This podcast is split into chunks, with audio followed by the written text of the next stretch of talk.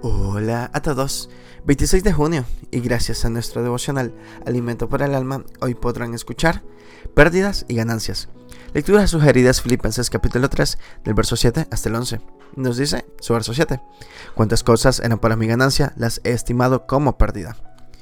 Para las dinámicas financieras y económicas, tratar las pérdidas y las ganancias en la vida es materia de estudio. No obstante, si observamos el devenir de la vida, las pérdidas y las ganancias abarcan todo el abanico de la creación y la vida. No existe un contexto humano que esté exonerado tanto de lo uno como de lo otro. Se pierde desde el derecho a nacer hasta la seguridad en las relaciones humanas y en la vida de los pueblos. Se pierden familiares cuando dejan de existir, amigos que dejaron de ser, fortunas y puestos de trabajo. Son innumerables las pérdidas posibles. De igual manera, en la vida se obtienen ganancias que se traducen en bienestar de la gente. Toda adquisición en materia de estabilidad en cualquier orden, objetivos alcanzados, salud, bienes y virtudes es calificada como ganancia. Algo interesante es la actitud que se alimenta en relación con valorar las ganancias.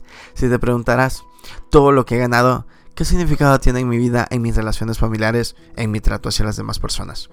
¿Me considero superior a los demás? He pensado que con mis ganancias me es suficiente por ser lo máximo para mí. Estas interrogantes guían a reflexionar sobre lo siguiente. No todas las pérdidas son negativas y no todas las ganancias son positivas.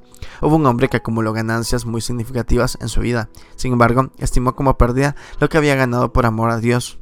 Ese fue el discurso de Pablo cuando pasó revista todas sus ganancias. El discurso nuestro, ¿cuál podría ser?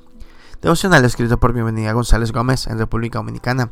Ganar y perder a la vez, una gran bendición. Muchas gracias por escuchar.